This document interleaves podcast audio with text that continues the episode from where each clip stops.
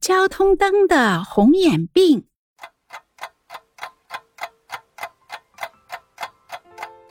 都晚上三点钟了，交通灯聪聪还没睡觉，他正坐在沙发上玩游戏呢。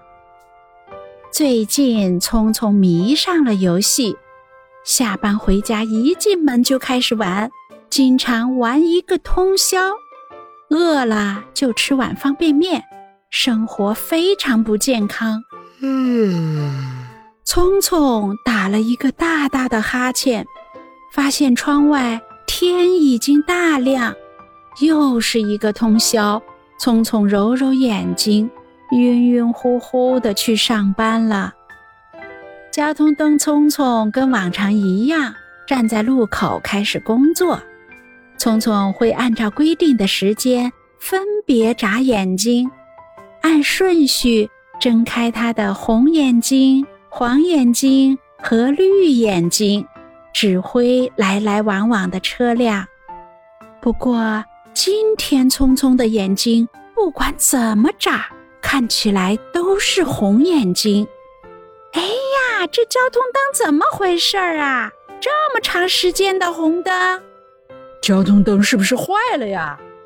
大家都被堵在路口，车辆开始疯狂按喇叭。聪聪吓了一大跳，怎么回事啊？大家怎么都堵在这里不走呢？听着司机们的议论，聪聪拿起镜子一照，啊，原来是熬夜把眼睛熬红了，没有了黄色和绿色，这可怎么办呀？道路上一片混乱。救护车要去抢救生病的小孩，消防车急着要去救火，出租车要送客人去赶飞机。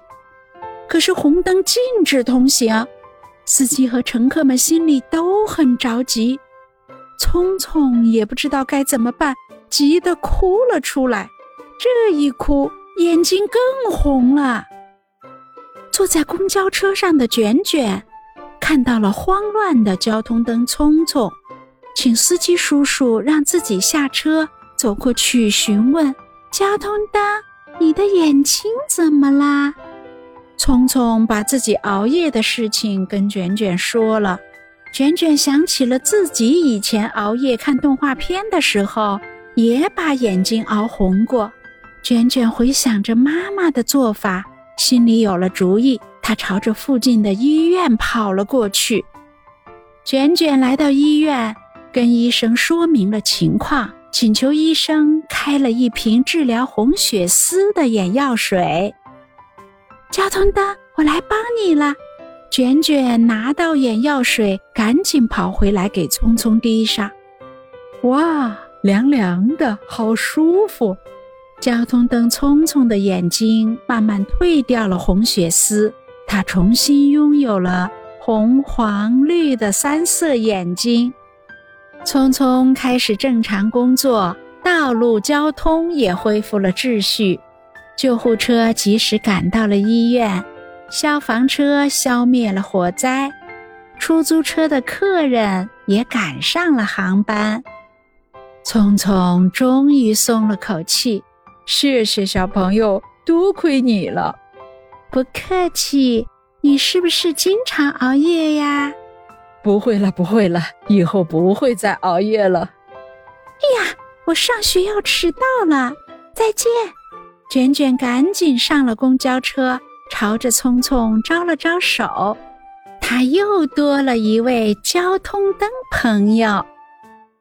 亲爱的，大朋友和小朋友们，在卷卷的小宇宙中，所有的东西。都拥有生命，卷卷总是用它帮助人的方式传递着爱意。